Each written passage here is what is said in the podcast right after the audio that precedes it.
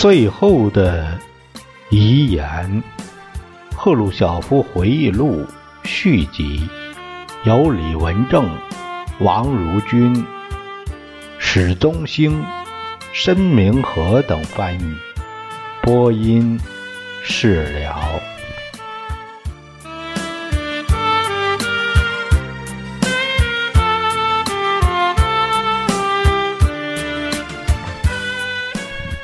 我们这一节看第十七章，法国之行。一九六零年初，我收到了戴高乐总统要我去法国访问的邀请。我必须承认，我们当时感到惊奇。当时的法国深深卷入了北大西洋公约组织的侵略性活动，并积极推行反苏政策。以致我们不得不以废除战后两国签订的友好条约来威胁他。我们希望这种威胁会使法国政治家们清醒地看一看：当德国在经济上再度强大起来的时候，如果苏联撤销他的友谊，这将给他们带来什么样的后果？我们认为苏联。和法国友好条约在法国人民心中造成了一种两国关系良好的错觉，这实际上是与法国政府参加北约组织那个行为以及他的反共政策相矛盾的。我们想迫使法国做出抉择。我们了解，法国人并没有忘记他们的国家曾多少次遭到德国军队的侵占。他们担心一个强大的德国可能会对法国卷土重来。当我们宣布苏联将不再受条约的约束时，便立即在一些法国人中产生了影响。左翼政党如同遭到雷击一样，法国共产党也同样如此。当然，他能正确理解我们的立场，但那些实际上决定法国政策的人却毫不在乎。他们早拿定主意，打算牺牲这项条约，因此没有理由期望法国统治集团会突然。发生转变，对苏联首脑殷勤相待。尽管如此，法国总统戴高乐仍然发来了邀请。我们刚做出接受邀请的决定，一个严重问题便冒了出来。我们同意访问十天，参观几个法国城市。但这显然没有使法国领导人感到满足。他们坚持要我去阿尔及利亚看看撒哈拉沙漠的油田。直到我们离开莫斯科，甚至在我们抵达巴黎后，他们还压我们接受这一安排，并许诺说，戴高乐总统将陪同我们前往阿尔及利亚。我们断然拒绝。我十分清楚，他们要我们去阿尔及利亚旅行，将引出严重的政治后果。这等于是要我们做出姿态，承认法国的要求，也就是阿尔及利亚是属于他的。法国人很明白，我们是完全同情阿拉伯运动的。我已经向摩洛总理为首的法国政府代表团明确说过。法国除了让阿尔及利亚独立以外，别无选择。摩勒可能一度是个左翼社会党人，但他内心却是个殖民主义者。当然，戴高乐有所不同。他在处理那些企图在阿尔及利亚保持殖民统治的极端分子的时候，表现出理智和果断。我曾经多次。对记者说：“除了戴高乐之外，在法国只有一种政治力量能够结束阿尔及利亚战争，那就是法国共产党。尽管戴高乐的政治观点基本上是反动的，但他在这个问题上处事冷静、果断和正确。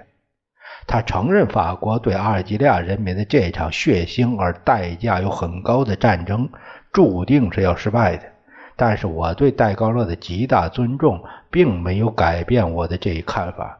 把阿尔及利亚之行作为正式访问法国的一部分是不妥当的。虽然我们接受了去法国访问的邀请，我们不得不再三拒绝主人要把阿尔及利亚包括在我们访问日程中的要求。我们召集领导成员开会，以便决定由我率领的代表团的人员组成。格罗米科以外交部长的身份参加代表团。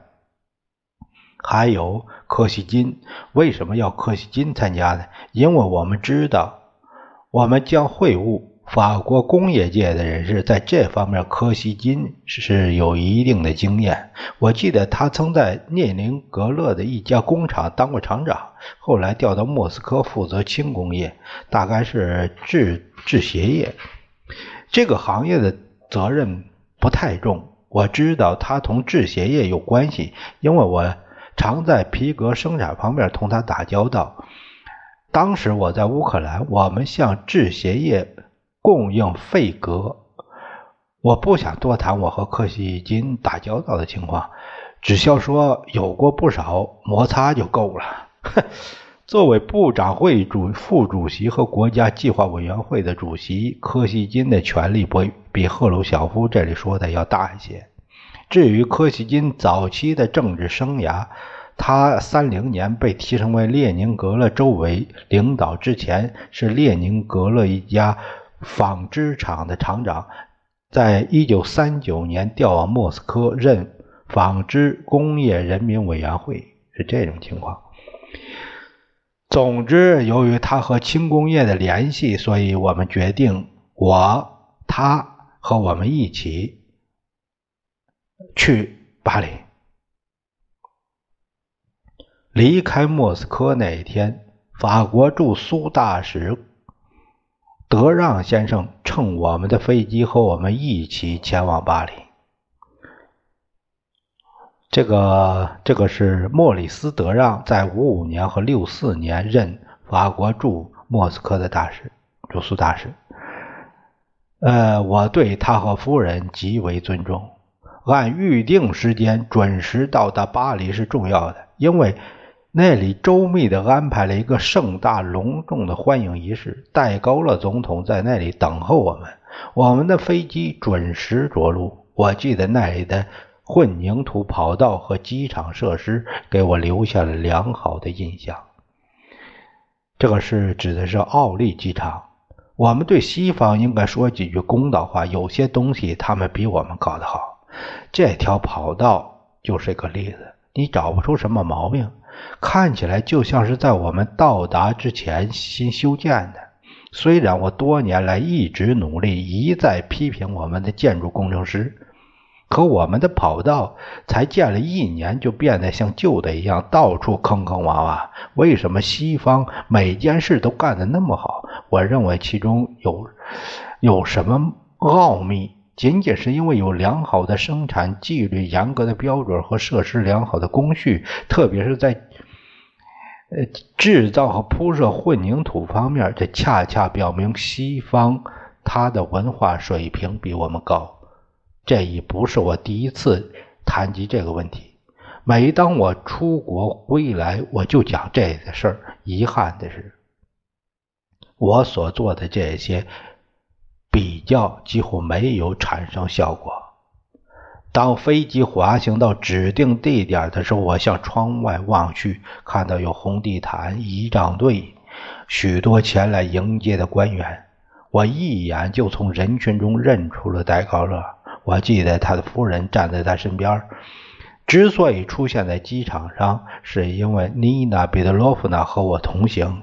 总统和我互致问候。他陪我检阅了仪仗队，他们步伐整齐的在我面前走过，在发表了简短讲话之后，总统和我在特别护卫下同车进入巴黎。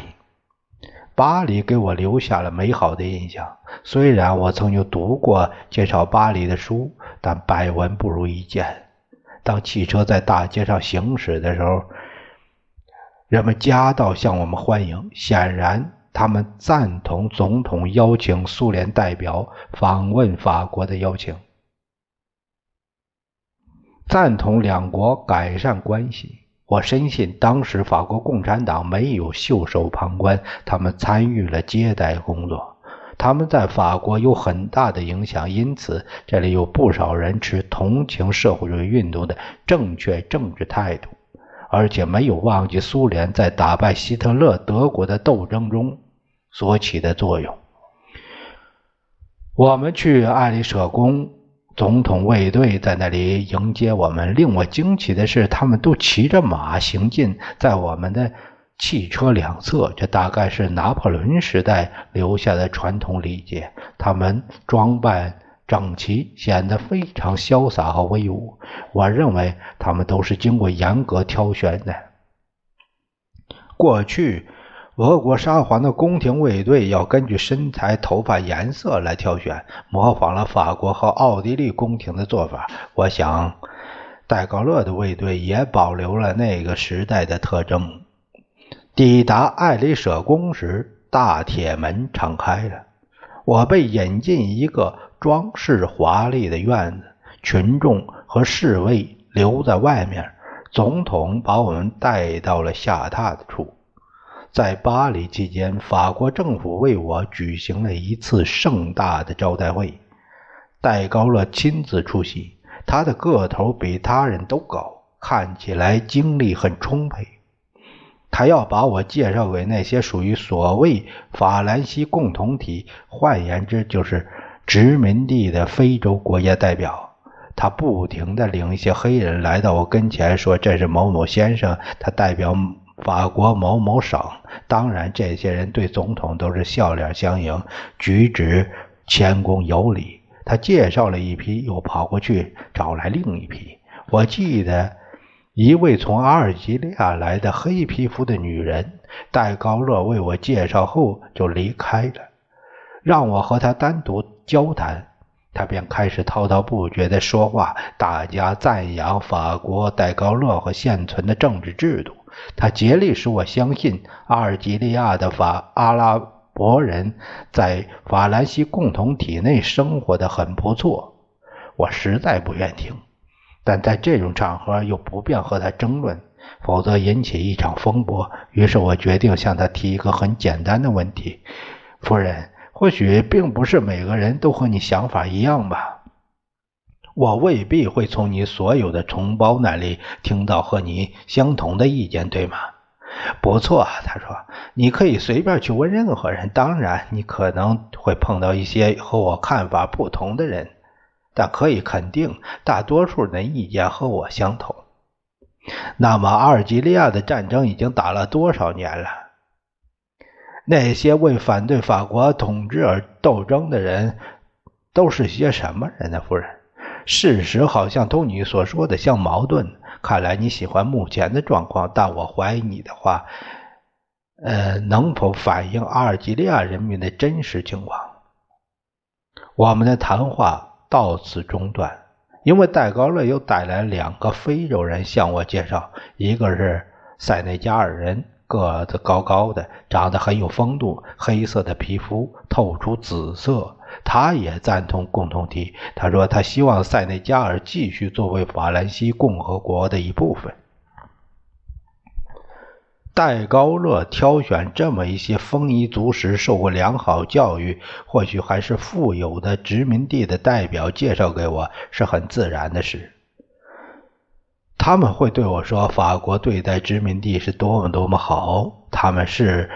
一些喜欢殖民主义者的殖民地的人，戴高乐把他们一一介绍给我，似乎他们就代表了殖民地人民的呼声。这时我再次想起了乌克兰伟大诗人和思想家塔拉斯谢夫金科的话：“从摩尔达维亚人的国土到芬兰人的国土，人们都默不作声，因为日子好过。”谢夫琴科的这句话颇具有讽刺意味。我现在可以把它赠予戴高乐，但我是他的客人，还是不吭声为好。在一次招待会上，有人谈及几内亚总统塞古杜尔，我说我熟悉他，他不止一次访问苏联，而且我非常尊敬他。戴高乐以悲哀和无不遗憾的口气说：“是的，我也认识他。法国给了咱塞古杜尔受教育的机会，但他现在却把几内亚从法兰西共同体拉了出去。”戴高乐虽没有任何贬低和指责塞古杜尔的话，但我从他的话中听出了悲伤的调子。在一段很长的时间里，我们不相信法国，怀疑法国是否真的兑现诺言，从几内亚撤走军队。但是，如同对待阿尔及利亚问题一样，戴高乐又一次干了一件诚实和正确的事。在戴高乐忙于向我介绍非洲人的同时，我则会见了一些来自法国本土的来宾，包括我在日内瓦会议上结识的老朋友前法国总理富尔。我习惯叫他埃德加·费奥多罗维奇。我很喜欢他，他非常善于交际和令人感到愉快。他把我介绍给他的夫人，我想他是一位妇女杂志的编辑。一个赫鲁晓夫在日内瓦认识埃德加·富尔，这个赫鲁晓夫回忆录，那个那个里边曾经，呃，这个有有这个方面的叙述。他的夫人露西·富尔是个新闻记者，传的创办人和经理，传杂志吧，这是一个。这个杂志名字就叫《传》。许多法国人主动向我走过来，其中不少是大资本家。他们和我交谈几句便走开，因为别人正等着来接见我，正像是在火车站一样。我可以同任何人交谈，愿谈多久就谈多久，然后分道扬镳，各走各的路。招待会提供的交际条件。比坐着吃的宴会好得多。当你不得不按事先安排的座位入席的时候，就好像是用抽签确定你宴会上的伙伴一样。不管你是不是喜欢，整个会上都得被他盯在那儿。因此，我更喜欢招待会的形式。特别令我难忘的一次招待会，是由我们的大使维诺格拉多夫斯基和夫人在。使馆举行的。我记得我和维诺格拉多夫站成一排迎接客人，许多著名人士都来了。我们说他们有名气，是因为他们的名字是以字母 D E 开始的。我认为这样的人属于贵族。当然，法国大革命已经清算了许多名字前面带 D E 的人，而且我们都知道，如今是资本先生。成了地位最高的人，在今天的法国，名字前面带字母 D E 的，仍然是吃香。但真正有地位的话，还得看你有多少钱。在我迎接客人时，来了一位非常漂亮的青年，留着黑胡子，发饰非常奇特，就像画在理发店招牌上的发型一样。我们的大使轻声对我说：“我现在就要见到。”最大的资本家洛希尔，当然，这是个赫赫有名的名字。我在当工人的时候，常在报纸上看到这个名字，因为当时洛希尔企业的工人经常罢工。当他被介绍同我见面的时候，我说：“ 我非常高兴见到你，洛希尔先生。我多次听人们谈到你，同你握手使我感到高兴和荣幸。”欢迎你到我们大使馆来做客。他咕哝了几句什么话来作答。我谈这件事是有原因的。我们认为罗希尔来参加我们的招待会具有重要意义。当然，如果我们没有邀请他，他是不会来的。我们的大使说，如果洛希尔确实来了，就意味着他不抵制我们的邀请，因此，也就是他承认我们的一种表示，并不是说罗希尔尊重我们。毕竟，一个罗希尔这样的人对苏联的代表，特别是对苏联部长会主席、中央委员会书记，能表示什么样的尊敬？法国另一个最大的资本家出席了招待会，这就是布塞克先生。我不知道他究竟拥有多少家纺织厂和服装厂，他雇佣了成千上万名工人，拥有巨额资本。这个说的是布塞尔是纺织企业家，这个也是克里斯琴戴奥公司的创办人和所有者，是这种情况。呃，在他在一九五九年九月呃去苏联旅行。有这个事儿，他同时也是《震旦报》的发行人。这家报纸被认为是法国最反动的报纸，对我们的态度非常恶劣。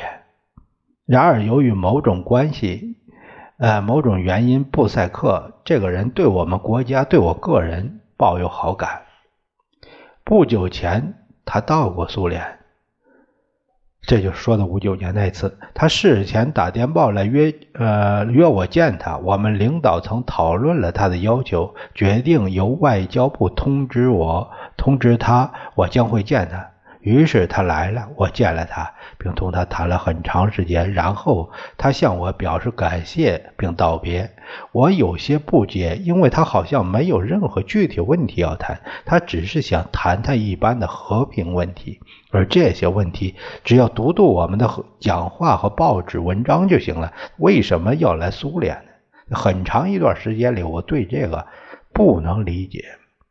也许是他赞赏我们在世界范围里为维护和平所做的努力，同时想和我本人建立联系，因为我是一位政治领导人。他把我看作是苏联政府的和共产党的头号人物。资本家毕竟是资本家，他显然不喜欢我们的国内政策，但他赞同我们的对外政策，并希望亲自向我们做了解，而不是读我们的报纸。谁知道是什么原因？但在资本家中间确有这样的人，他们认为，在阶级斗争中敌对的国家和个人应该为和平共处而共同努力。这个布塞克先生就是一个例子。有人告诉我他是捷克人，但长期住在法国，已经上了年纪，身体胖，略显得衰老。他在他的工厂里为我们搞了一个。产品展览展出的东西都很精彩，纺织品、领带、女人服装、各种服饰，做工很精致。我认为他另有所图，换一句话说，他希望向苏联推销他的一些产品。展览会还陈列了一些照片，反映了他所雇佣的工人的生活情况，特别强调他为工人提供的各种福利：休养所、医院、儿童保健站等等。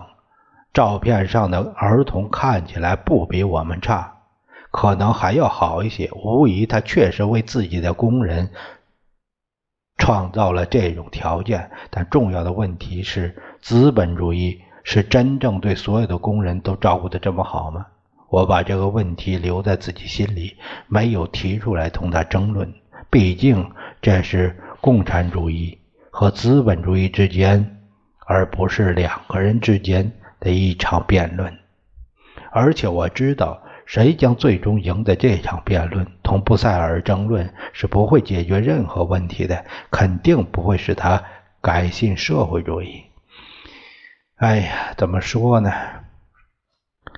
不说了。此外，他是个十分慷慨的主人，不可否认，他有不少东西值得我们学习。他让我们看到许多东西很有用。可应用于我们的工厂。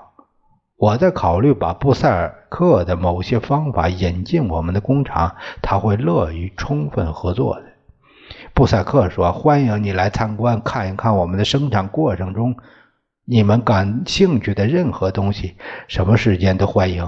我不仅给你们看怎样生产目前流行的商品，而且让你们看如何使生产适应商品样式的变化。后来，我们大使馆的官员告诉我，布塞克有个特别研究中心，除他们自己工作人员外，其他人从不允许入内。但他把我们作为例外，因此我要同行的柯西金同志去仔细了解一下布塞克的工作程序。顺便提一下，在此之后，我同布塞克的交往保持了很长一段时间。每逢我过生日，他总是送来一些礼物。我记得在我七十岁生日的时候，他送来了一箱保存了差不多有八十年的白兰地酒，还有几瓶度数很高的法国苹果露萨。那箱白兰地是他私人的藏酒，每当我喝上一杯，我就会想起布塞克。充满感激之情。如今，当我想起他的时候，我总觉得他有点像我们的莫洛佐夫。他同高尔基有交往，尽管他清楚的知道高尔基同布尔什维克有联系。布塞克也是同样的怪人。他把我作为苏联政府首脑同我打交道，但他与法国共产党却毫无关系。事实上。当他对我客客气气的时候，他的震旦报却在最恶毒地攻击共产党。他之所以同苏联政府的首脑保持良好关系，或许仅仅是为了同我们做生意，赚更多的钱。其实，在某种程度上，我们以同样的态度对待他。所以，我认为我们相互之间能够理解，并根据正确的前提估价对方。总之，我认为我们同布塞克的交往无疑是有益的。到此，我只谈到了我们大使馆参加招待会的一些大资本家。法国共产党人当然出席了招待会，多列士和杜克洛同志都来了。多列士的夫人韦美徐也来了，她也是法国工人阶级和。共产党的领导成员之一，过去当过工人，长期从事政治活动的经历而著名。这个是雅克·杜鲁克洛，是二五年以来一直是法共中央委员。多列士夫人朱莉·麦在党内的名字叫让纳特·维美徐，是这个。我们同法共同志拥抱、握手、互致问候，但没有花多长时间认真的进行交谈。这样，我们就有更多的时间去会见非无产阶级的客人。我们知道法共同志以后还会来使馆的，届时我们将作为政治家、朋友，具有共同世界观的兄弟，就共同感兴趣的问题进行私下讨论。